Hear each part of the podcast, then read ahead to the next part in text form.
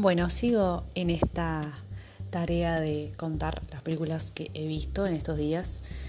Este podcast surge por la cuarentena improvisada que surge en mi país, en Argentina. Así que, bueno, una de las cosas que uno puede hacer como parte de su vida es mirar pelis y, bueno, reflexionar acerca de las pelis o no, simplemente mirarlas. En este caso voy a hablar de El Hoyo o The Platform está en Netflix, en esta plataforma de streaming que estoy eh, usando a full. De hecho, ahora estoy mirando una serie que, bueno, ya hablaré de ella. Se califica como una película de suspenso, de ciencia ficción, El Hoyo o de Platform. Está muy buena. Eh, no le tenía muchas expectativas, pero la verdad que como iba transcurriendo la película, si bien es ciencia ficción y hay cosas que uno no se las puede imaginar en, vivo y en directo, algunas cosas cuestan. La trama va más o menos en esto. Es un futuro, no dice exactamente cuánto, em, donde las cárceles, en realidad hay una cárcel en la cual eh, se ubican todas las personas, los presos, eh, de una manera vertical y hay distintos niveles, nivel 1, nivel 2, nivel 3, nivel 4, así como hasta el 300. La verdad ahora no me acuerdo muy bien hasta qué nivel es, pero bueno, hay dos personas por nivel y em, al nivel 1 le llega una plataforma, por eso el nombre de platform, mm, llena de, comida. todo ese espacio está lleno de platillos, de cosas ricas, desde una torta de frutillas hasta verduras, hasta frutas, manzanas, todo. Y bueno, después va descendiendo a la plataforma, tienes un ratito para comer, cinco minutos serán, desciende a la plataforma y bueno, los demás van comiendo, es decir, los restos de las demás, lo que dejan las demás personas. Y es una, para, para mí es una clara eh, paradoja, es una referencia a la desigualdad social, quizás están los de arriba, están los del medio, están los de abajo, están los que caen. Y bueno, es muy interesante cómo te hace pensar en, la sociedad y, de qué manera uno podría romper con eso.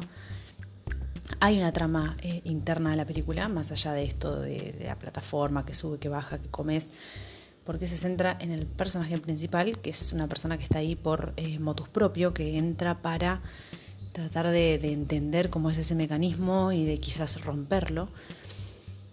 Y está muy bueno, pero ya no me voy a meter en spoilear. Lo que sí tiene un final muy abierto, que no me gustó mucho que me deje así, porque te deja manija, te deja pensando en qué pasó, qué va a pasar.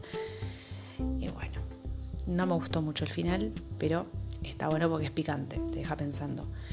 En cuanto al nombre, el hoyo claramente hace referencia a eh, toda la, caída en picada, son muchísimos niveles. Y bueno, eh, en cuanto de platform, ese nombre hace referencia a la plataforma o la superficie en la cual te dejan todos los alimentos. Así que la verdad que está muy buena, la recomiendo y mm, dura algo de una hora y 34 minutos, es súper recomendable y para ver comiendo algo rico precisamente no, es un poco eh, gráfica en algunas cosas. Pero bueno, es una jungla de supervivencia. Así que bueno, la recomiendo mucho.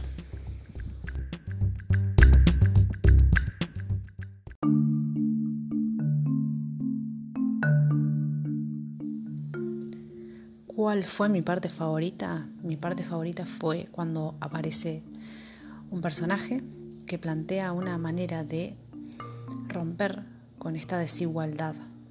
En realidad, eh, durante la película surgen dos momentos de ruptura. El primero es un personaje que plantea eh, que se armen raciones. Es decir, cuando llega a la plataforma, este personaje agarra dos platos y raciona la comida que queda para los de abajo. El tema es que obviamente los de abajo no escuchan a este personaje porque dicen yo voy a comer lo que quiera y esa es la historia social de cómo uno cómo nos vamos cagando entre todos cuando somos todos parte de lo mismo eh, la segunda marca disruptiva que aparece en esta película es cuando un personaje otro surge con la idea de romper con toda esta estructura, no solo con la estructura de la alimentación, de bueno, cómo podemos comer todo, sino con romper con todo. ¿Cómo puede ser esto? Demostrando que una regla que plantea el hoyo no se cumple. Esta regla no la voy a decir porque estaría spoileando la verdad toda la película. Entonces, eh, bueno, esos son dos momentos disruptivos y mis dos momentos favoritos, que al final son dos, no es uno.